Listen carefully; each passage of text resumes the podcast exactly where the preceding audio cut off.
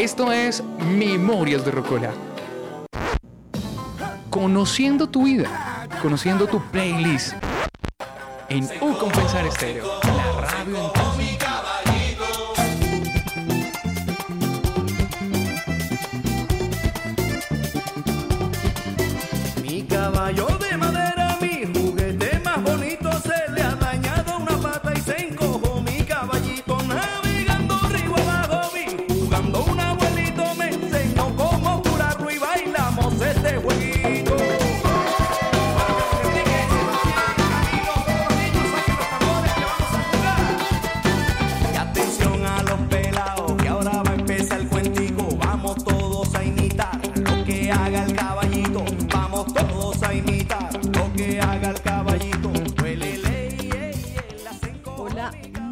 buenos días. Es para mí un gusto volver a saludar y volver a estar acá en los estudios de U Compensar Estéreo, retomando Memorias de Rocola.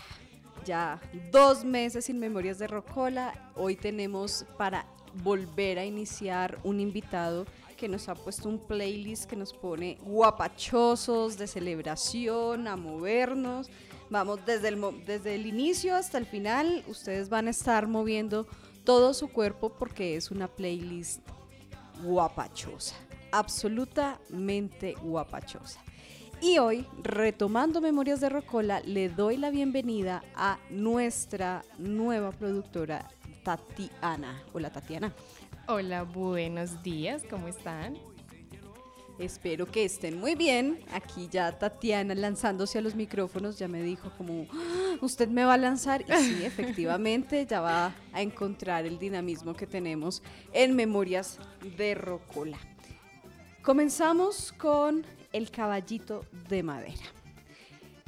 Seguramente muchos de los oyentes estarán recordando eh, el pasito que tenía Carlos Vives en el video, eh, que muchos niños lo imitaron. Y tenemos al profesor José de Emprendimiento, José Gómez. Muy buenos días, José. Es un gusto que haya aceptado la invitación a Memorias de Rocola y retomar este semestre con nuestro programa con usted. Bienvenido. Eh, no, gracias por la invitación y ya escuchando la canción, digamos, ya se me cayó la cédula realmente. Eso suele suceder en Memorias de Rocola. Es una cosa magnífica. sí, no, todos los recuerdos realmente, digamos, como que no hubo fiesta infantil, no los de mi generación, donde no se bailara esa canción realmente. Además que usted es de un lugar en particular. ¿Usted de dónde es? Sí, soy de Riohacha, La Guajira, en el Usted es de extremo norte, sí. Yo juré que. Barranquilla, mire, No, me no. equivoqué. Costeño, pero de La Guajira. sí, guajiro 100%. Bueno, le voy a contar un poco la dinámica de Memorias de Rocola. Usted ya seguramente escuchó un par de programas de, eh, que hemos hecho en nuestra versión 2021 y 2022. Sí, claro. Y eh, el- la primera pregunta siempre es un terreno. A mí me gusta pensar eh, que nosotros como, humanos llegamos a, escogemos también dónde llegar y escogemos un lugar en particular. Usted escogió La Guajira y nos va a decir qué estaba pasando antes que usted naciera en su familia, en su alrededor, en el lugar donde nacía. ¿Qué estaba sucediendo antes de que usted aterrizara al mundo? Bueno, yo nací en el 1993. ¿Y qué pasaba en La Guajira en ese entonces? Eh, digamos, por lo que me cuentan, pues, pues no, no había nacido, era como una etapa de crecimiento del, del municipio como tal, o sea, es la capital de La Guajira, eh, pero estaba como en crecimiento, como en esos cambios, como en expansión, como llegando mucha gente de afuera. Entonces era como comenzando realmente a, a convertirse en ciudad, ¿no? Como en ciudad.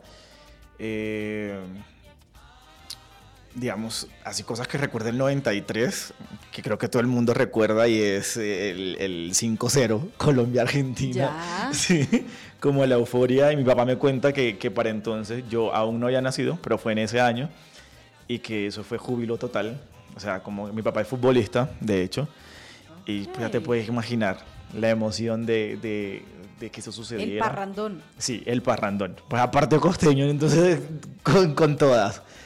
Eh, ¿Qué más pasó en el 93? Como que también me cuenta mucho mi papá eh, todo lo de eh, lo el narcotráfico, la caída de Pablo Emilio, todo eso, como que también, a pesar de que estaba lejos, era como Sí. de econacional, ¿sí? Eh, ya contando un poco como de parte de, de- de mi madre, mis hermanas, todo el boom que había en el reinado de belleza, digamos, allá como es una ciudad, bueno, en, en entonces no era una ciudad como que llegara mucha, mucha cosa, ¿sí? Allá la información que llegara como prensa nacional y lo que está sucediendo. Entonces era mucho de júbilo en ese entonces eh, la parte de, de- de los reinados, que eran muy bonitas. O sea, mi papá, o sea, tanto mi papá me cuenta como no, es que era muy bonita, ¿sí? Entonces, como no, eran muy bonitas en ese entonces. Era como lo que sucedía, lo que se hablaba en ese entonces, era como todo lo que pasaba en orden nacional, porque a nivel local era como muy poco lo que producía en cuanto a que está sucediendo algo o todo eso, era como muy de orden nacional, la verdad. Ok.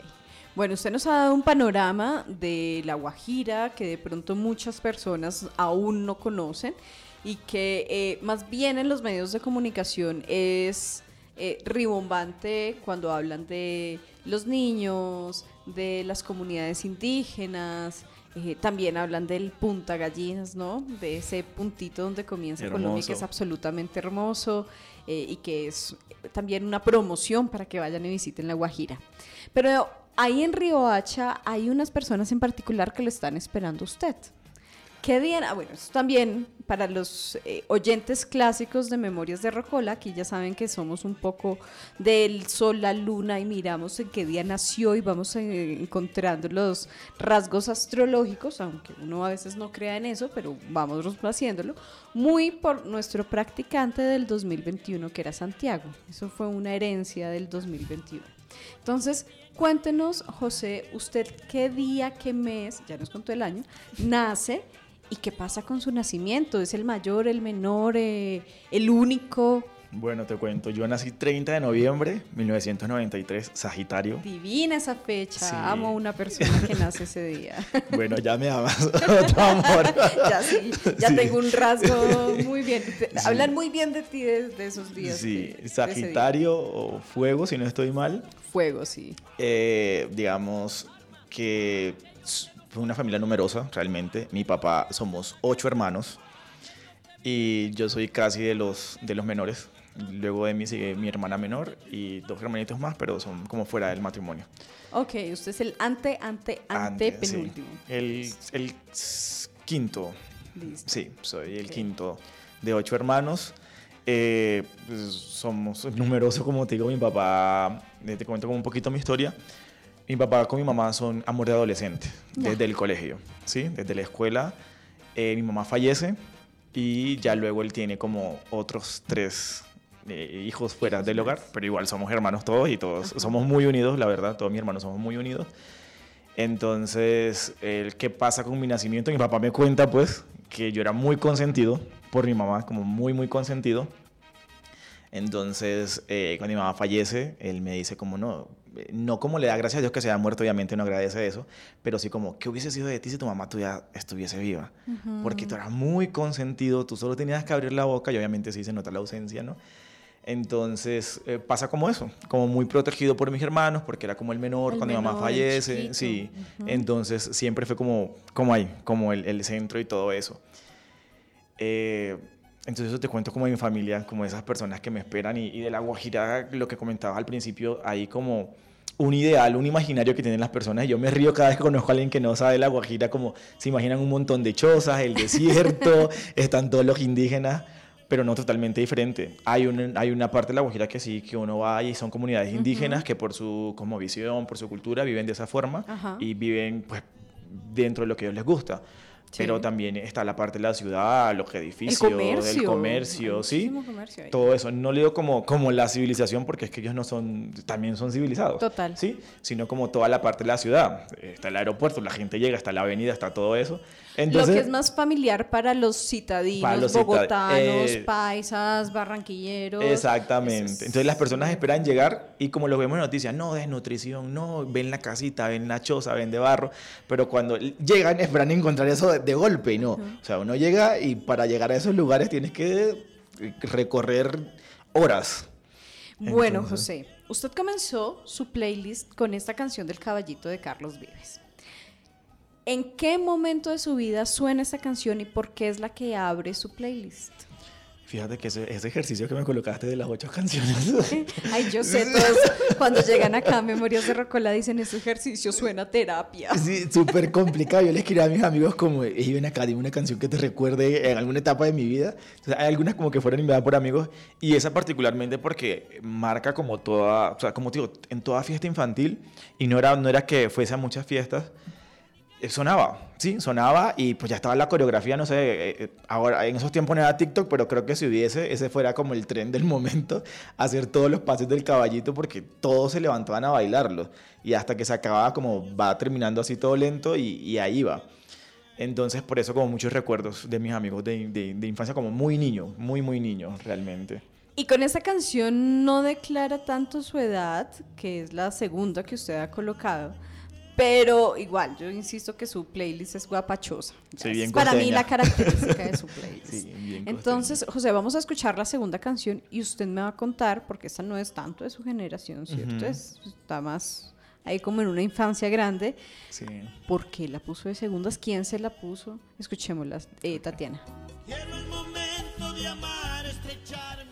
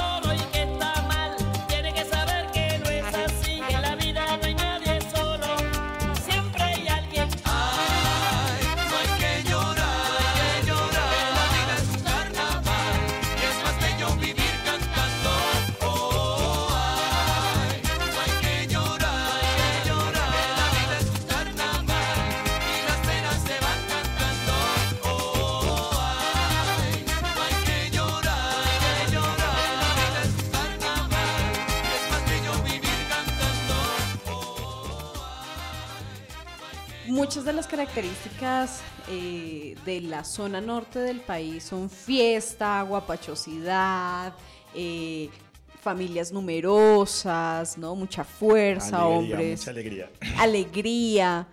eh, y usted nos pone, aparte de su lista guapachosa, esta canción. La vida es un carnaval. Bueno, te cuento. ¿Qué está sucediendo ahí? Ok, un poquito. Eh, pero te pongo en contexto. A ver, mi familia, o sea, mi madre, mi padre mi papá eh, son de origen campesino, o sea, mis abuelos vienen de un pueblo ya al sur, lo último La Guajira, ya colinda con, con Cesar, y ellos llegan a Riohacha eh, porque son desplazados eh, por la violencia, ¿sí? conflicto entre familias ahí en el mismo pueblo, un pueblo, eh, se puede decir que pequeño, o sea, eran numerosos de habitantes, pero era muy pequeño, y ah, hubo un conflicto entre familias y, o sea, había muchos muertos. Entonces, para evitar como eso, mi abuelo decide una madrugada sacar a toda la familia y se van, pues, la ciudad más cerca, Riohacha. O sea, el resto de la familia de mis abuelos estaban en Valledupar y eh, él se fue a Riohacha. Y mi madre viene de, eh, mi madre era indígena, eh, Kogi. Entonces, eh, también llega a Riohacha, deciden salir de, de- de donde, de donde viven, que es la parte de Caracolicito, Fundación y todo eso, y llegan a Riohacha. Ahí se conocen, bueno, sale toda mi familia, mi mamá fallece cuando tengo cuatro años, deja a mi hermana menor de 10 días de nacida, fue un problema, una complicación con el parto. Y eh, una vez mi mamá fallece, pues mi papá obviamente era su, su amor de toda la vida porque desde juventud, ¿no? Y De adolescente, con quien tuvo ocho hijos. Cinco, no, con ella fue cinco, sí. Ah, sí, sí, cinco. y tres ya extra por ahí. Ese rasgo bien costeño, ¿no? Ajá. Entonces, eh, digamos como, ahora yo lo comprendo, ¿no? En su momento no, pues el niño no entendía, pero ahora sí lo comprendo. O sea, imagínate, pues, tu amor de toda la juventud, toda la vida, tu familia, cinco hijos, fallece de repente, algo que no se espera muy joven. Entonces mi papá sí queda ausente, ¿sí? Donde todo ese tiempo queda ausente como, como de toda la familia y nos vamos a vivir con mi abuelo. Luego de eso mi papá eh, se consigue otra mujer, eh, ya, ya digamos es de, de una clase social diferente, ¿sí? Ya, ya son más del centro de la ciudad, eh, gente que va al club, que sí. Ok. Entonces, Uy, con toda esta alcurnia Sí. costeña que es tan marcada. Total, entonces ya mi hermano menor y yo, o sea, mi hermano y yo, que era el menor, nos vamos con él a, a donde estaba viviendo. Ya nos vamos al centro de la ciudad, ya es diferente. Entonces, allá sonaba mucho esta canción, o sea, me recuerda mucho esa época de mi vida y me marcó mucho porque aprendí demasiado. Digamos, yo le digo a mi abuelo y le digo a mi mamá porque fueron un tiempo de mi vida que, de- que me tuvieron que aprendí muchísimo y era como, bueno, hay que aprender a comer, hay que aprenderse la hora del reloj de manecillas porque entonces sí, yo tenía cuatro o cinco años Ok. y era como, bueno, hay que aprenderse la hora porque si la preguntan hay que decirla. Hay que aprender a comer porque donde vamos, entonces hay que saber estar, hay que saber todo eso. Entonces hay que ir a la fiesta del club, hay que ir a misa todos los domingos, hay que ir a las fiestas patronales, ¿sí? Era como algo muy... eh, que lo agradezco realmente, o sea, agradezco muchísimo eso y siempre se lo he dicho y... Y sonaba mucho esa canción, ¿sí? Entonces me acuerdo con mucho esa Al época de mi club, vida. En el, Sí. en el club. Suena mucho al club, a la calle ancha, porque le dicen hacia la calle ancha, al centro. Entonces, eso me recuerda muchísimo. Y fue una etapa muy bonita, realmente muy bonita, como por todo lo que aprendí, todo lo que pasó. Y por eso la canción. Bueno, además hay una cosa muy interesante y creo que eso es lo encantador de Memorias de Rocola. Yo agradezco mucho que haya llegado Tatiana y rememoro acá a Fabián porque realmente cada eh, Memoria de Rocola es conocer a la persona a partir de la música, pero cuestiones que uno nunca se hubiese imaginado. Y usted tiene una combinación de mundos muy interesante, José. Uno, la herencia indígena Kogi y otro, todo este mundo que se le abría justamente por la muerte de su madre.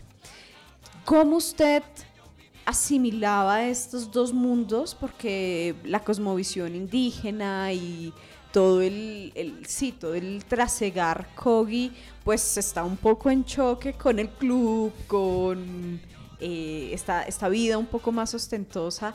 ¿Cómo usted habita en ese cuerpo esas dos visiones? Total, de hecho que si tú me miras no tengo como rasgos indígenas, ¿sí?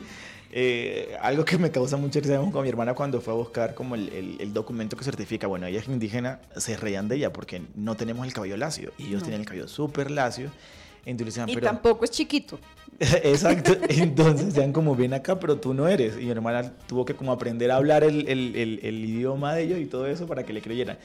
Entonces, como el choque de todo esto es, mi mamá salió también muy joven de, de- de- de- de- de todo ese mundo. De su comunidad. Sí, entonces mi abuelo, que sí es como el, el- el- de donde viene toda la herencia, yo no lo conocí hasta hace un año. ¿Usted lo conoció a su abuelo hace no hasta hace un hasta año? hace un año, sí. ¿Y mi sigue vivo? Sigue vivo. Mi abuelo llegó cuando falleció mi mamá, pero de cuatro años no me acuerdo No, absolutamente de de nada. nada. Y hace como un año, ahora en vacaciones, fue que lo vi como, ah, hola abuelo, y tal. Claro, además que la composición familiar y las composiciones de las comunidades Kogi es muy distinta Sí. a la familia nuclear Total. occidental de mamá, papá. Claro, ¿no? Y mi abuela se separó de él y mi abuela fue cuando se vino. O sea, mi abuela no vivía con él. O sea, yo conozco como abuelo al que era marido de mi abuela desde que tengo memoria. Ajá. Entonces, por eso como que nunca cuando lo conozco, él, ah, no, si él es tu abuelo, el papá de tu mamá, por aquí viene toda la, toda la herencia indígena. Y yo, ah, ok. Sí, entonces era como... Sí, es muy, muy, muy fuerte lo que dice realmente, porque mis, mis abuelos campesinos, ¿sí? Sí. O sea, venía como en un contexto de que, a pesar de que estaba en la ciudad, con todas las costumbres del campo, ¿no? Ujú. Y llegar allá, el choque es como fuerte, entonces. Pero sí, sí, muy chévere el aprender al saber estar, ya como a comportarte, y aunque luego en un, un par de años volví nuevamente con mis abuelos paternos, Sí. pues ya yo venía con toda esa, todas esas costumbres, todo ese conocimiento, todo eso, Ya. entonces, Ya Mm. eso lo marcó muchísimo más. total. Y algo que usted haya descubierto muy intuitivamente, de pronto que le haya resonado y usted no sabe que lo explica de dónde, de alguna costumbre indígena Eh, o tradición. digamos, yo me río mucho porque como voz de profeta, así. Ok. Sí, sí, eso, como, como, a ver, cosas, a veces uno no se explica por qué son como dones o cosas que te manda la vida, que te manda, no sé. ajá. Entonces, como eso, de hecho me reí hace poco con un compañero de, de acá, con Jorge, eh, porque le contaba un montón de cosas. Él me dice, ¿y tú cómo sabes? Yo, pues yo no sé, pero tú créeme lo que estoy diciendo y métele a eso. Y además que Jorge es tan, no sé. Académico. Sí, Sí. es tan académico, es tan muy afable también, Sí, ¿no? entonces divertido. yo diría que como eso, como eso, que no explico por qué, asumo que vendrá como por ahí. Bueno, usted nos contaba, además, que eh, esta escogencia de las canciones no la hizo solo, la hizo con los amigos. ¿Cómo eran sus jugarretas ya a los 7, 8 años, 10 años con los amigos? Pues yo te cuento que mis amigos ahora me, o sea, no me conocen realmente porque yo era muy de mi casa. Yo realmente, yo era muy introvertido, yo no salía. Del- quiere decir que ahora en Bogotá se extrovertió. Eh, y luego el paso a la universidad. El paso a la universidad me cambió totalmente. Digamos, yo era de, de pequeño, yo era de la casa al colegio y del colegio a la casa. Yo me sentaba en la terraza a verlo jugar. Más nada, mis amigos se ríen porque el recuerdo de ellos es ese, como no, si te damos ahí sentado en la esquina viéndonos jugar y, y, y, y más nada. Eh, yo comencé como ya a salir a, a donde vecinitos y amigos así de la cuadra como a los 13 años, ya grande, o sea, ya estaba grandecito. Mi hermano sí siempre fue como un trotamundo, yo lo veía, pero, pero nada, nunca me llamó Más la tranquilo. Sí, nunca me llamó la atención como eso, digamos como, eh, diga, ahora como, en- porque trato como comprender qué pasaba, y era como, quizás los golpes que uno le daba era como, bueno, ahí me fueron, sí, como el fallecimiento de mi mamá, eh, situaciones en, en la casa, como fue- era el menor, perdón, casi se me sale ahí el, el No, no se preocupe. No se preocupe. En Memorias de Rocola a veces se ha pasado en vivo. No, no, no. ¿Sí? No le ponemos el pi porque no alcanza. Entonces eran como, son como situaciones, o sea, marca mucho, hace mucha falta eh, la madre totalmente y no, no crecer en el núcleo como tus hermanos, tu papá y tu mamá es muy difícil, ¿sí? Y digamos de venir de ser el consentido de que económicamente estábamos muy bien, no nos faltaba nada y llegar entonces como a eso que no está ni papá ni mamá porque mi papá estaba ausente, Claro. entonces es muy complicado, o sea, es muy complicado como asumir todo, como nadie te va a entender como tu mamá, ni te va a consentir como tu mamá, Ajá. ¿sí? Entonces era como, bueno, ¿y dónde está eso? ¿Y los hermanos? Ah, no, con los amigos. Eh, con, no, ahí yo solo no, no salía de mi núcleo, no salía de mi, de mi casa, ahí era Ok, como, ok. ahí, en la casa y al colegio y a la casa, y no tenía amigos, nada, no compartía nada. Ok, ok. Entonces mis amigos se ríen mucho de eso, mis amigos del colegio, de la cuadra, como, o sea, ¿y tú quién eres ahora? sí, porque, digamos, ya actualmente me ponen auditorios, eh, vamos a la, vamos, vamos siguiendo como, sí. Entonces, realmente, como la gente se sorprende de, bueno, ¿y quién eres tú ahora realmente? Porque no eres como la persona que conocíamos en el colegio o, o en la cuadra. Y que uno va cambiando. Además que ya más grande suena más sagitario, te digo. más de moverse, Sí. más viajero, más aventurero, sobre Sí, total. todo. Usted escogió de tercera canción Agua Caliente de Fabián Corrales. Jessica, Tatiana, ayúdenme por favor.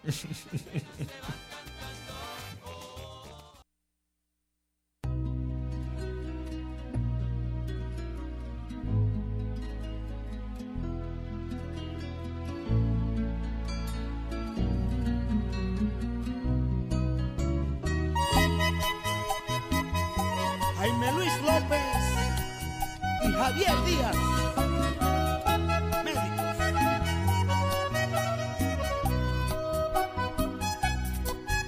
No puedo negarte que quiero que un día fui tuyo. Instantes felices no dejo que el tiempo destruya. No puedo alejarme de ti, tampoco lo intento. Haré de este día en mi vida un eterno momento. Ahora eres parte de mí y de mi corta historia.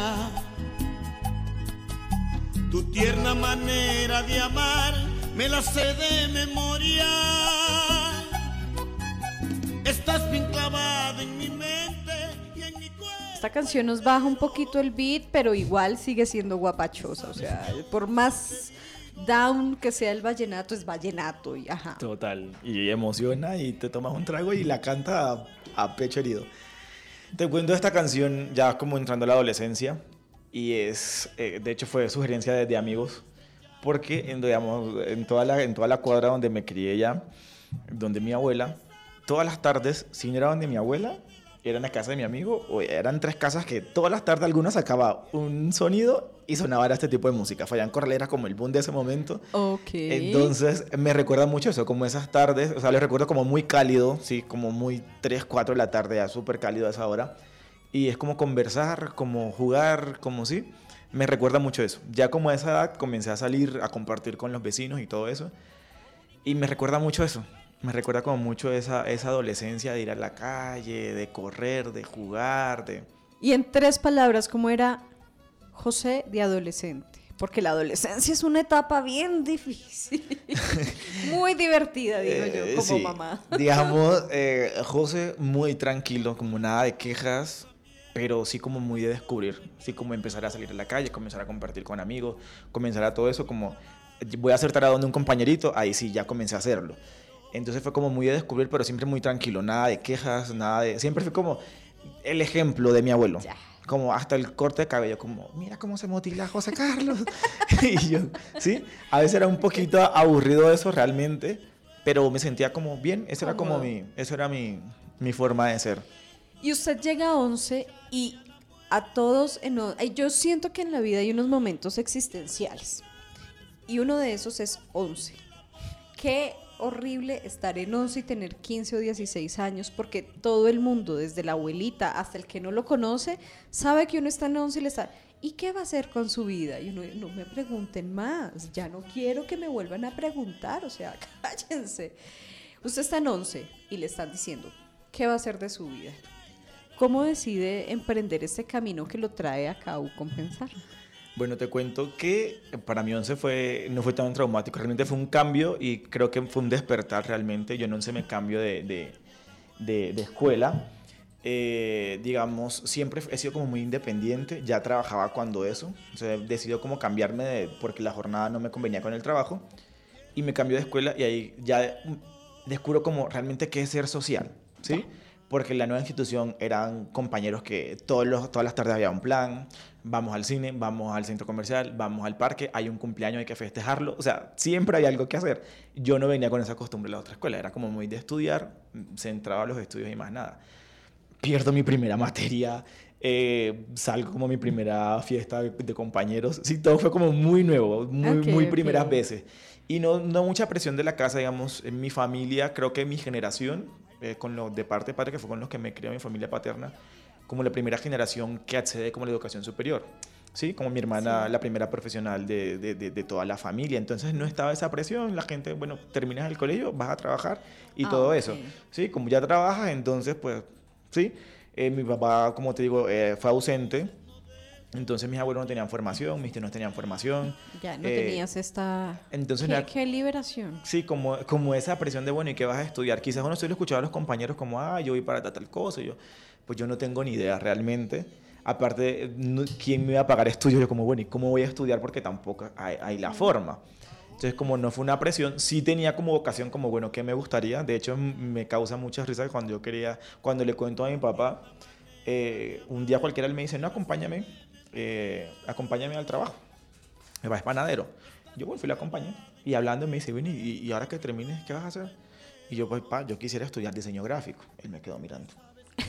Así como- En su mente, él imaginaba, no sé, diseño de modas. Era como diseño como que... Ah, ok, ya. ¿Qué?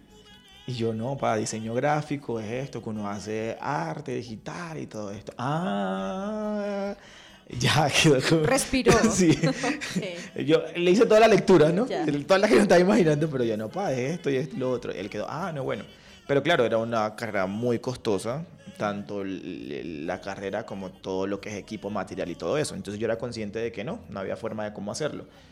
Solamente estudiaba mi hermana, mm, pues mi hermana siempre fue muy curiosa, también fue muy estudiosa y ella estaba ya en la universidad, Ok. de- por sus propios medios, ¿no? Pero estaba Riohacha. en Riohacha, Universidad de La Guajira. Digamos, todos mis hermanos estudiamos en la Universidad de La Guajira. Eh, entonces era como eso, no había profesionales, el, de mis tíos solo como el bachillerato y allí como dos o tres y quedaron ahí. Entonces era como, bueno, y- y sí, quiero estudiar eso, pero no hay la forma, no hay cómo hacerlo. Digamos, como siempre, o sea, fue una vida no, no, no puedo decir que pase hambre porque nunca lo, nunca, gracias a Dios, mis abuelos nunca permitieron eso, pero sí como de muchas carencias, ¿sí? Tengo como muchos recuerdos a veces, digamos, hubo un año que hubo que mis hermanas, o bueno, o estudiaban mis hermanas o estudiaban mi hermano y yo. Entonces mi hermana como, no, estudian ustedes que están más pequeños y mis hermanas pararon ese año, no pudieron estudiar, pero aún sin embargo eso no fue como traba, o sea... No, y no era como todos estos dramas que a veces tienen por acá en Bogotá, sino que justamente se entendía como la familia se entendía en las Sí, necesidades. digamos como la responsabilidad de mis abuelos siempre fue como, bueno, tienen techo, tienen comida, la vida está bien. Ya. Sí, como no hubo una preocupación por bueno y que van a estudiar, porque no estaba eso dentro de ellos. Eh, pero mis hermanas sí, como mis hermanas trabajaban y, eh, yo recuerdo que quien nos compraban las cosas del colegio eran mis hermanas. Sí, mis hermanas tenían como unos 16, 17 y trabajaban y bueno, ahí está lo del colegio y hay que estudiar. Yo con mi hermano caminaba no sé cuántas cuadras de, de 8 y 10 años los dos Sí. íbamos y todo eso. Entonces son cosas que uno realmente valora y yo como fue, pucha, me permitieron estar donde, donde realmente estoy ahora. Y mi paso a la universidad es una anécdota que no la sabe todo el mundo, pero muy... Ahora la tendrá Memorias de Rocol, Spotify, iVoox. Recuerden que estamos en vivo todos los miércoles a las 11 de la mañana. Lo pueden escuchar, así que cuéntanos. Sí, no, de hecho me llena, me, me llena mucho, mucho de orgullo realmente. Creo que ahí fue donde la primera vez que yo rompí eh, esa barrera de, de, de- de enfrentarme a hablar con la gente porque realmente no lo hacía. Y fue eso, o sea, yo iba a la Universidad de La Guajira, no tenía ni 100 pesos para estudiar, o sea, como todas las ganas porque hay que estudiar, pero ni 100 pesos. Y me dice mi hermana, bueno, eh, yo estoy estudiando por mi promedio y pagaba con 207 mil pesos. Eh, el rector ayuda mucho, anda y habla con el rector directamente. Y yo, ¿y yo cómo hablo con el rector? Eh, Todo, él atiende todos los días de 6 a 8. Llega temprano, haz la fila y entra. Y dile, y yo, "Ay, yo ¿cómo hago? Yo, yo nunca me había enfrentado a una cosa como esa. Yo, bueno, voy a la universidad, me baño, me cambié, fui. Demoré como tres horas dando vuelta pensando, ¿y cómo llego? ¿Hago la fila o no la hago? ¿Será que llego? Y yo, Dios mío, no, yo me voy. Entonces, hacia la fila me salía y daba una vuelta y volvía. Hasta que, en fin, bueno, ah, voy a entrar porque ya es el último grupo que va a pasar. Yo pensaba, mi ideal era que yo entraba a la oficina del rector, hablaba con él, sal y entra el otro. No, en la sala de junta entran 15 personas y era, ¿qué necesitas? ¿Qué necesitas delante de todo el mundo? Y yo como, ah, Dios mío, ¿cómo le digo ahora aquí? Pues eh, toca ya romper la pena. Y yo no, pues, profe, realmente yo quiero estudiar, no tengo plata y vengo a ver si puedo entrar a la universidad. El rector me dice, no, ¿y qué vas a estudiar? No, ingeniería de sistemas. Fue como lo que encontré. Uy, cambió el diseño gráfico Fico a la a ingeniería por el hecho de ser tan costoso. Exactamente. No, y en la universidad no había esa oferta de, sí, entonces como mirando qué podría haber así como interesante, yo, bueno, ingeniería de sistemas, vamos a eso. Y él, ¿y qué quiere usted en ingeniería de sistemas? Ah, bueno, eh, tráigame el volante de la matrícula. Yo fui, lo imprimí, lo llevé, lo firmó como puso cero pesos. Me dijo, bueno, llévelo a Vicerrectoría Financiera y de aquí en adelante todo depende de su promedio. Ok. Y yo, ah, bueno, listo, gracias. Yo salí ahí con una felicidad. Yo, bueno, fui al vicerrector, listo, matrícula cero y a la universidad. Y de ahí todo era el promedio. Mi promedio, gracias a Dios, siempre fui buen estudiante en cuanto a notas. ¿sí? Ajá. No puedo decir que pronto disciplina, porque no. Pero en cuanto a notas, sí, siempre mi promedio fue sobre 4. Acá. A pesar que siempre perdí una, una materia, siempre estuvo sobre 4. ¿sí? Me esforzaba en lo que me gustaba. Lo que no, siempre como, bueno, pasémoslo y ya. Ajá. Y ese fue mi, mi entrada a la universidad. Y fue como, digo que el momento donde realmente me cambia a, a enfrentarme a la gente sin pena y sin miedo. Yo dije, pucha, me enfrenté al rector de la universidad y estoy estudiando sin, sin 100 pesos. De aquí para Ya. allá no hay nada que, que realmente me pueda... Sí, ganado. Realmente. Y ese fue como el cambio de... Bueno, eh, eh, José, le iba a decir Carlos, sí, pero José, eh, hay una cosa y es que en Memorias de Rocola el tiempo se va volando. Tenemos apenas, ¿me puedo pasar cinco minutos? Productora, gracias. Vamos a tener 15 minutos, 5 minutos adicionales gracias a la señorita 10. Muchísimas gracias. No, esto está. Gracias por volver a Memorias de Recola. Vamos a tener 10 minutos de más. Eh, y estamos apenas llegando a la universidad. Ustedes le iba muy bien en lo académico, pero dijo lo disciplinar no tanto. ¿Se iba de rumba? No tanto de rumba, sino era como muy... Siempre he sido muy conversador con mis compañeros. Entonces era como, José Carlos, hágase adelante. Eh, José Carlos, cámbiese de grupo. ¿Sí? Eh, siempre recuerdo eso desde el colegio, era como la que... Sagitario. Sí, la queja era esa. No, José Carlos, que cambiarlo de grupo porque hablan mucho con esa gente y así era en la universidad. Entonces, pero en cuanto a notas, siempre muy bien, mis parciales muy bien. De hecho, en la universidad tuve como la oportunidad de viajar varias veces. Siempre ahí comencé como todo ese despertar de no le tengo miedo a nada, realmente puedo hacerlo todo. Logré un montón de viajes con mis compañeros a través de la, de la universidad, con recursos de la universidad. De hecho, yo pagaba, yo me río porque yo pagaba de matrícula 107 mil de semestre y yo a la universidad le saqué como 5 viajes de 4 millones de pesos. Yo no, la universidad antes le debo, le debo de todo lo que me ha dado. Pero eso significa que era un buen estudiante y en esos viajes me imagino que era por semilleros. Sí, exactamente. Como bueno, voy a una conferencia tal, venga y replique la información acá. Fue mi primera venida a Bogotá, fue gracias a un viaje de la universidad. Eh, aquí al cueco de, de, de, de Colsubsidio y fue, un- fue una experiencia muy chévere. Entonces, ese fue mi paso por la universidad. Fui desde segundo semestre, fui tutor, monitor, estuve como en muchos roles dentro de la universidad, tutor, monitor, encargado, no sé qué, ta, ta, ta, pasé por diferentes roles. Y eh, en la universidad llega el emprendimiento a mi vida. Ahí es donde ya como, bueno, el Ok. emprendimiento, sí. Digamos, todo el tiempo estuve En en, ingeniería de sistemas en ingeniería de sistemas. llega el emprendimiento. Sí, en la universidad, estando en la universidad. Ok. Sí, digamos, todo el tiempo yo estuve como vendiendo cosas, haciendo, siempre necesitaba mi plata porque no tenía quien me diera nada, entonces vendía lo que, lo que pudiese hacer, daba tutorías, daba clases, todo lo que pudiese hacer. El emprendimiento llega, ya finalizando la universidad, eh, yo me vengo a Bogotá por mis prácticas de la universidad. Eh, era con Cerrejón, digamos, como la aspiración de todos los que estudian en la, en la Guajira, es como mis prácticas las quiero en Cerrejón, como la mejor oferta porque te pagan y todo eso. Logré estar en Cerrejón, llego a Bogotá por Cerrejón, fue como mi primera temporada en Bogotá, ya esta es la tercera. Eh, vengo por Cerrejón a mis prácticas y también fue muy chistoso porque después de la entrevista yo no iba a aplicar, porque en ese momento fallece mi abuelo. Entonces yo estaba como en todo eso y el director de programa como José Carlos, aplique yo, profe, estoy en, en esto. No, no importa, mándame tu- tus documentos y tu hoja de vida. Recuerdo que yo ni la cédula le mandé, le mandé como unos papeles ahí como por salir del, del paso y aún así me llamaron. Hice todo el proceso y en última preguntan, bueno, hay una vacante en Bogotá, ¿quién se va? Psh, Yo levanté la mano de una vez, no sabía dónde me iba a quedar, ni con quién, ni cómo me iba a ir, ni nada. Yo me voy, levanté la mano. Ah, listo, bueno, fue seleccionado para Bogotá. Claro, la compañía, yo no sabía, pero la compañía me daba tiquetes, me daba todo. Ok. Entonces ahí descansé y yo, bueno, pucha, Lo que era para uno es para uno, como dicen Sí. los abuelitos, porque si usted se lanzó sin saber, Sí. hay muchas casas en Bogotá, alguna tendrá Al- un al- cuarto al- para En mí. algún lugar resuelvo. Yo cuando llegué le dije a mi hermana, no, yo dije que venía para Bogotá. ¿Y cómo te vas a ir? Y yo no sé. Mi hermana me dio como una vamos buscando los tiquetes por si algo, ¿no? La compañía pagó todo. Y llego a Bogotá, hago mis prácticas, me regreso y cuando llego a La Guajira, eh, junto con un compañero comenzamos como, bueno, mira, él me dijo, tengo una idea de negocio, hay un programa del ministerio, apliquemos. Yo ni idea de eso, yo, bueno, vamos. Comencé con el, con el, el programa Apps de Mintic. Me tocaba viajar todos los fines de semana a Valledupar, como seis Ok. meses, desde Riohacha a Valledupar. Eh, llegó un problema con la universidad porque una docente no me dar permiso, me tocó como alegar hasta que pude ir. Ahí llegó el emprendimiento y comencé como todo el mundo del emprendimiento, me enamoré del emprendimiento, eh, ADN emprendedor total. Y Tenía por ahí en la genética algo de esos clubes, algo de esa, sí, de esa vida. claro, sí, mi papá siempre, mi papá comenzó trabajando y luego montó su negocio.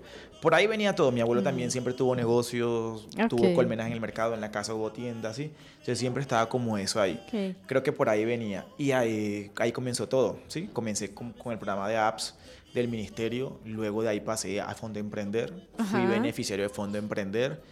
Eh, yo tenía 22 años, me ganaron casi 100 millones de pesos, monto mi empresa y era como, bueno, todo un mundo nuevo ahí. Es muy chistoso porque, digamos, mi entorno no crea en el emprendimiento, la gente no entendía qué era eso. De hecho, me causa mucha risa que es- yo creo que el único emocionado de haberme ganado 100 millones de pesos era yo. en mi familia la gente no entendía o no, ¿Y eso dimen- no dimensionaban que era eso. Ajá. O sea, me veían como haciendo el proyecto y la gente, ¿y qué haces? Y yo en un proyecto de fondo emprender. Y eso que es no que me van a dar 100 millones de pesos. ¿Quién te va a dar eso? Cuando me lo gano que me llaman, yo estaba en la ducha, salgo yo, te lo ganaste. Yo, uy, fue pucha, ¿ya quién le decía la emoción que tenía? Y me ve un tío como, ¿y tú qué haces? Y yo, no, tío, me gané 100 millones de pesos. Y mi tío, sí, y eso. Él como que más o menos entendió. Pero el resto de la gente, normal. Y yo, ¿cómo puede ser esto posible? Como Yo y mi felicidad. un- una pulga. Sí, no se ganó nada. Ahí paso a Fondo Emprender, monto mi empresa, agarro todo el conocimiento que tenía de apps, que tenía de Fondo Emprender y comienzo a ayudar a otros emprendedores. Ok. Comienzo con otros emprendedores a ayudarlos a, a formular, también a obtener recursos. Me comienzan a conocer entonces por eso en Ribacha. Ahí me comienzan a conocer como, no, es que José Carlos te daba el número y ya me llamaba gente que ni idea quién era. Ok. Sí, entonces ahí como comenzó todo eso de, de- del emprendimiento, el mundo del emprendimiento, y asesore y formule y ayude. O sea, fueron un- unos años súper agitados, pero que me gustaron muchísimo, realmente. O sea, yo he ayudado a un montón de emprendedores allá en La Guajira y ese es mi sueño. Mi sueño es ese. Entonces, un montón de recursos que han llegado por Fondo Emprender y que podido ayudar. Entonces, Y yo creo que en la última sección de los 15 minutos voy a irme hacia allá y también de su aterrizaje acá en Ucompensar y como le decía fuera de micrófonos, para personas como yo que intercambian café con cinco diamantes, eh, puede ser muy bueno una gran asesoría por toda el área de emprendimiento. Yo no sé si voy a utilizar el concepto bien, pero vamos a emprender con Tatiana porque hoy es su primer momento con Tatiana. Usualmente este espacio se llamaba El resumen con Fabián, el resumen de Fabián. Pero, dándole la bienvenida a nuestra productora, este se va a llamar El momento de Tatiana. Momento de Tatiana. Tatiana, denos su resumen de esta entrevista. Bueno, ¿por dónde empezar? Creo que hay mucha historia detrás de esta playlist, lo cual es muy interesante y escuchar cómo entre como en su, eh, ¿cómo decirlo? En su espíritu de arriesgarse, eh, cómo llegó hasta aquí, ¿no? Porque todo en su vida siento que ha sido coincidencias. Coincidencias que ni siquiera él se esperaba, cosas que él no se esperaba, sino simplemente su, su punzada ya en el fondo le decía, vete, arriesgate, inténtalo. Y esto lo trajo hasta acá. Entonces podemos resumir que es un profe, eh, José, si no me equivoco, desde La Guajira. Eh, eh, tiene ocho hermanos, eh, tres por fuerazos, como le dicen en mi tierra. tres hermanos que, pues, podemos decirlo, no son propios, pero pues igual eh, se ha criado con ellos como si fueran hijos de su mamá. Su mamá murió cuando él era muy joven. Eh, empezó su playlist con El Caballito, una canción eh, que escuchaba, dice que recuerda su infancia, en las fiestas, cuando todos la bailaban. Eh, una canción muy vieja para mí.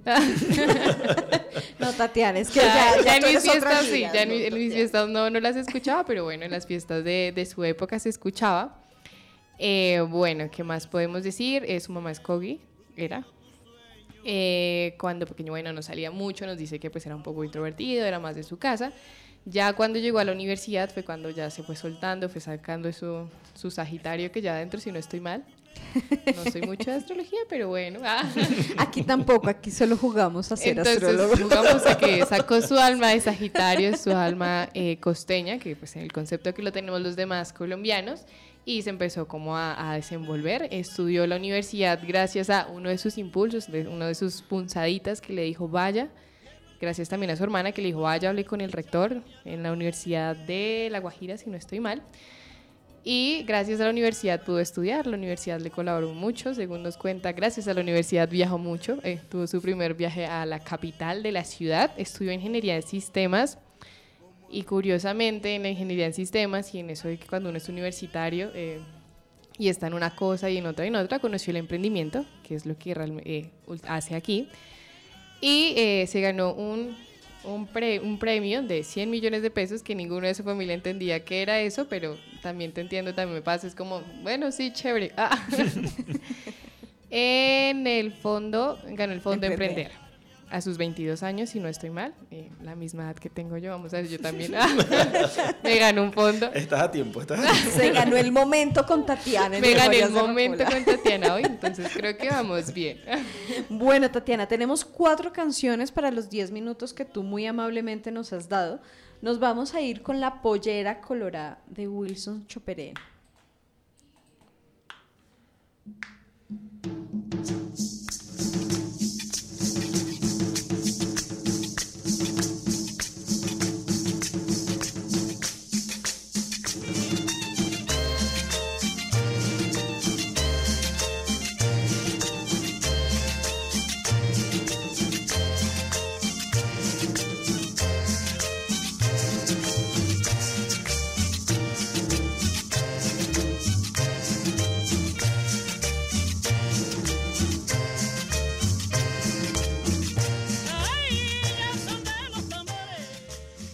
Esta canción no tiene más presentación que ella misma, eh, tiene vida, todas las caderas colombianas empiezan a mover y si no son las caderas son los hombros.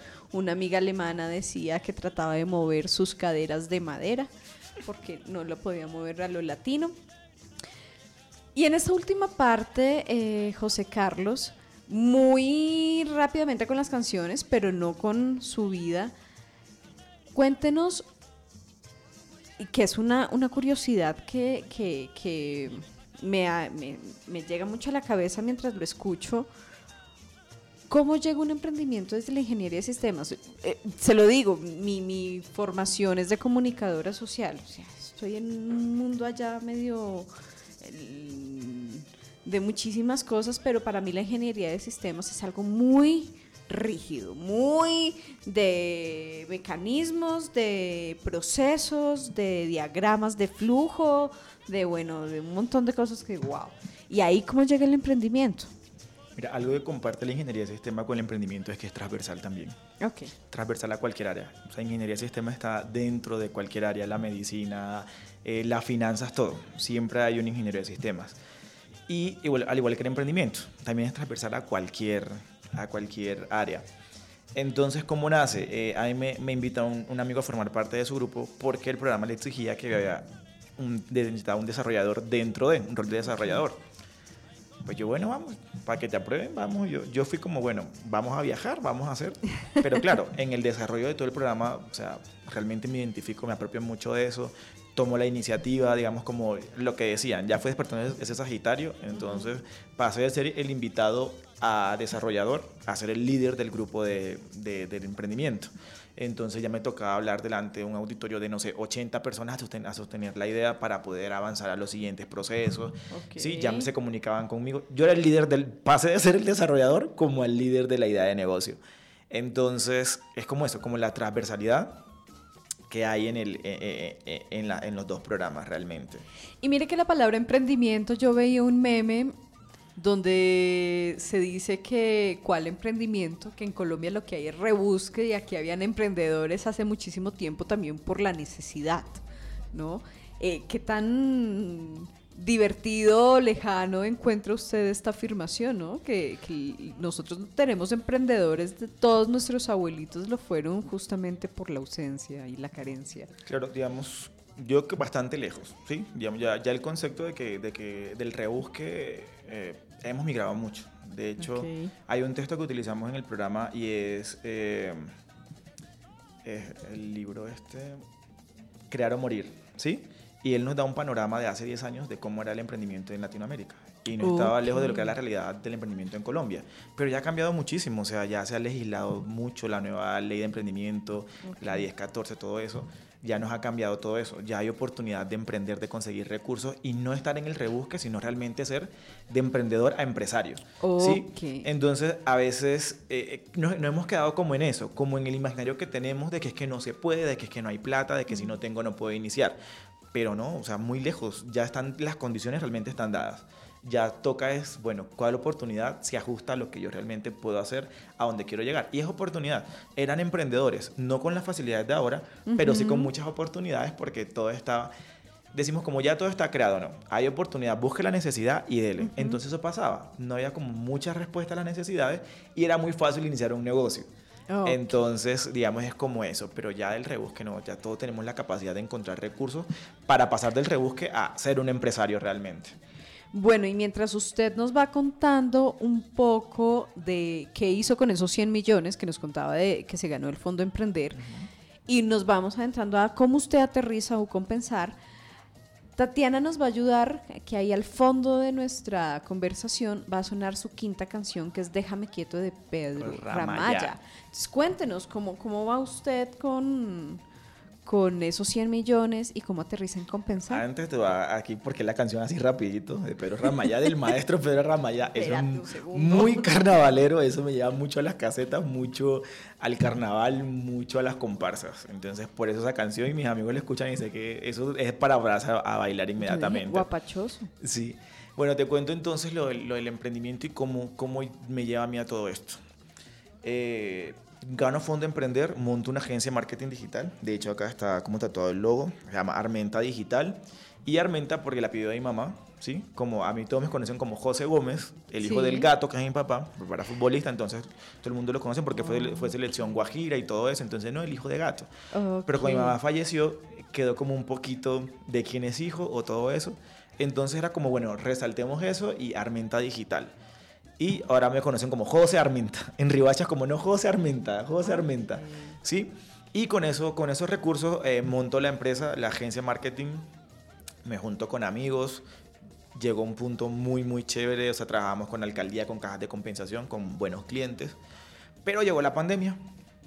Entonces era como nuestro segundo año de operación, ya como hacer recuperación de lo invertido. Qué reto. Sí, fue un reto grandísimo y más porque iniciamos ese año eh, con una estructura que era todo eh, con base a trabajar con escuelas. O sea, todo el plan que se hizo era trabajar con instituciones de educación. Ok. Llega la pandemia, cierran todas las instituciones, ya no hay que hacer nada con ellos. ¿Y qué hacemos? Bueno, intentamos como, como hacer, claro, todo cerró, nadie quería pagar, porque es que no puedo pagar porque la ley me protege, no puedo hacer. Eh, y tocó cerrar al 8 o 9 meses. Yo dije, no, realmente ya no puedo más. Ya. Ya, ya vamos a Qué cerrar. estrés. Sí, no. O sea, yo perdí peso, perdí el cabello, perdí todo. Yo estaba como, no, ya no puedo más. Intentando como sostener, porque solamente era yo el, el encargado. Como tú eres el, el dueño, todo lo resuelves tú. O sea, usted era desde el mensajero hasta el gerente y pasando Eh, por el contador. No, no, no, no, digamos, era como el responsable de, si Ya. a la secretaria le hace falta algo, hace falta tal cosa. Ah, es que el fotógrafo no fue, no fue a la sesión. Ay, es que hay que, sí, entonces era como resuelva todo. Aparte, entonces resuelva plata, ya no, ya no puedo más, cerremos esto, chicos, nos vemos en otra ocasión, ya no se puede. Fue muy fuerte realmente, Sí. la verdad, como cerrar todo eso. Eh, el aceptar eso me costó bastante, bastante tiempo, o sea, yo entré en un periodo muy heavy de, de depresión, yo no Claro. comía, yo no salía, yo nada, ahí en mi mundo. Eh, hasta que realmente el truco, siempre digo a la gente, es como aceptar. Hasta que realmente aceptar, bueno, la realidad es que ya lo cerraste, eh, que la gente se entere que lo cerraste y bueno, ¿qué vamos a hacer ahora? Fui con una conversación con unos amigos que me fueron a buscar como, hey, ayúdame en un proyecto. Hasta eso paré, dejé de ayudar a emprendedores y todo eso. Ya. Y yo como, bueno, vamos a hablar, vengan a la casa y hablemos. Y dije, pero ¿qué te pasó? Bueno, les voy a decir la verdad, pasó esto y esto y esto. Cuando acepté, sentí que descansé, solté todo ese peso. Y ahí sí nuevamente, bueno, ahora sí, a despertar y qué vamos a hacer porque si nos quedamos aquí, Otra vez Bueno. bocanada de aire y siga. y siga, y siga para adelante. Fue un proceso fuerte, pero aquí estamos. Pues Adelante. José, ha sido muy interesante escucharlo. Además que con José nos cruzamos fue en un restaurante almorzando mojarra. Sí. Y ahí fue donde empezamos a hablar y cada vez que yo voy por allá a emprendimiento, entonces ahí, Ahí nos saludamos con José. Sí. José, no nos queda mucho tiempo, pero hay una cosa que me gustaría resaltar y es que en Memorias de Rocola han pasado muchos docentes y retomarlo y escuchando todo su, su relato me hace sentir un gran equipo de trabajo en compensar. Hay unas minas de oro que yo creo que hasta compensar desconoce que tiene tantas minas de oro y por eso este programa resalta estos perfiles que llegan porque siento que los que se han sentado en esa silla son los más ñoños y ñoñas de, de todas partes. Aquí puede ser de Boyacá, ¿cierto señorita Tatiana? Originalmente Bogotá, pero pues criada en Boyacá, entonces más Boyacá que cualquier otra cosa. por acá en La Guajira, tenemos otros de Santander. Y creo que eso es una, un, un gran punto en común, donde además siento que esa intuición que usted eh, decía como herencia de su mamá, que le decía a Jorge, como mire, hágalo que yo siento que por ahí va, también ha sido su intuición en, en la decisión de camino, ¿no? Y que esta caída, ¿cierto? Este, este pareado es otra vez volverse a parar y volver a comenzar para seguir andando como en la vida y, y no estar como tan Claro. presionado. No fue un momento fácil, no fue un momento deseado, pero fue un momento superado y, y creo que también... Eso me trajo a Bogotá realmente, ese momento. Esa fue lo Sí. que le trajo. Mire, O y sea, si no, no estaría acá sentado. Claro, ese despertar fue como, bueno, vámonos y, y a mirar qué hacemos en otra parte, porque ya aquí cerramos el ciclo. Y es como venir, tomar contactos, aprender y vamos a La Guajira a llevar, porque al final, o sea, siempre he tenido como meta en la vida trascender. Y trascender es como dejar algo a otras personas y fue como mi llegada a compensar, también fue así. O sea, antes de llegar aquí, llegar a la Javeriana también muy chistoso, otra historia que en otro momento les contaré. Cómo llegar a la Javeriana y luego compensar, estoy en las dos y es como todo lo que estoy logrando, llevarlo a La Guajira y en ese camino estamos realmente. Y bueno, de emprendimiento, ¿qué puede esperar sus compañeros, personas como yo que no saben negociar en absolutamente nada, en proyectar a las personas que tenemos a cargo, que son estos estudiantes de 22 o de 20 o de 16 años que están con esas ansias y con esas ganas de emprender? Cuéntenos en un par de oraciones qué pueden esperar cuando se acercan al área de emprendimiento con usted. Ahí Pues cuando se acercan con mirar a emprendimiento pueden esperar potencializar realmente. Yo creo mucho como en el talento de las personas y digamos, quizás tú no eres bueno para los números, pero eres muy bueno para, eres muy creativo. Entonces hay un concepto de mente maestra que yo lo utilizo mucho en el desarrollo de mis clases. He logrado proyectos muy chéveres con los estudiantes de compensar que cuando uno los muestra y dice, y realmente en clase sí, o sea, tienen el potencial. Quizás no eres buena, pero tienes una idea porque tú sabes cocinar. O sea, no está mal tener un restaurante, hay muchos chefs, ¿sí? Entonces, bueno, ¿qué sabes hacer? Y desde ahí inicia. Ah, pero obviamente si no sabes de finanzas, hey, busca a alguien que sí sepa. Ah, que no sabes de creatividad, hey, alguien que sí sepa. Creamos el equipo y a trabajar. Realmente es un trabajo en equipo, ¿sí? Porque no lo sabemos todo, ni siquiera yo, digamos, yo sé, te puedo crear mucho y todo eso, pero financieramente me como la plata. Lo que llega me lo como. Entonces, busquemos a alguien que realmente lo sepa manejar y démosle. Entonces, es eso. Todos tenemos capacidades que nos sorprendemos y falta mucho más como creer. Como creer realmente el emprendimiento es algo también cultural y, y- y todo inicia en el que te lo creas y en el que el entorno que estás también te den esa confianza de que tú puedas. Porque todo es- no es que no sepamos emprender ni que no tenga ideas, sino que no confiamos en lo que realmente podemos hacer. Entonces es donde está, porque todos tenemos un talento. ya. Todos tenemos un talento para algo, para dibujar, incluso para comer. Y eso es un talento, porque a cuántas personas le pagan por ir a un restaurante a probar y decir qué tal está un plato. Entonces eso es confiar en el talento que tenemos y eso sáquele plata. Eso es emprender. El talento que tienes, Haga sáquele lo que le plata. gusta y sáquele y sáquele plata. Sea el mejor en eso. Pues muy interesante, José Carlos Gómez Armenta, o Hijo del Gato, o Armenta Digital. José, ha sido muy amena la conversación. Eh, creo que Tatiana, hoy no nos pasó que no hablara el invitado. No, antes nos faltó tiempo para Y así lo vas a sentir. invitado. Memorias de Rocola siempre sucede eso. siempre digo, deben ser dos horas. No, Sí, faltaron unas anécdotas ya en otro momento. En una en- versión 2, siempre sí. quedamos con versión 2 con los profesores. José, muchísimas gracias por aceptar la invitación, muchísimas gracias por compartir y por contar esos secretos que solo quedaban con unos dos y usted ahora lo deja abierto a los micrófonos de U Compensar Estéreo y Memorias de Rocola. Vamos a tener un segundo espacio seguramente en algún momento dentro de este, esta producción de este 2023. De resto, les dejamos y les agradecemos a todos y todas las oyentes el volver a conectarse con Memorias de Rocola, el seguir reconociendo las capacidades increíbles que tiene todo el equipo humano de U Compensar y disfrutarse estas playlists que nos dejan. Ahí les vamos a dejar las, la, la lista de canciones porque nos quedó una por fuera, bueno, unas cuantas. Nos queda. David Guetta con Titanium, La enseñanza de mis viejos de Beto Zabaleta y mi biografía de Diomedes Díaz. O sea, casi nada nos quedó por fuera.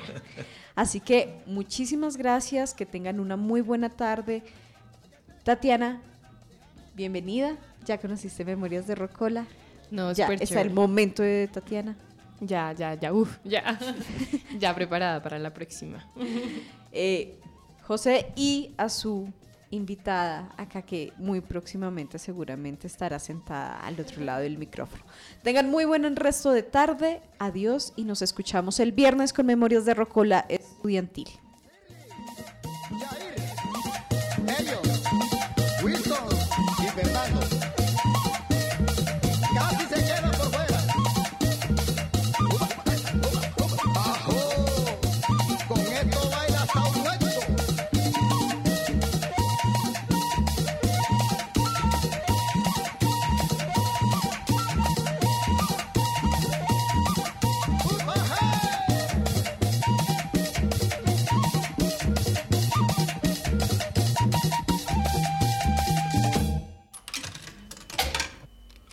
Hasta aquí llega Memorias de Rocola. Seguiremos viajando por tus recuerdos musicales. Sigue escuchando U Compensar Estéreo, la radio en tus sentidos.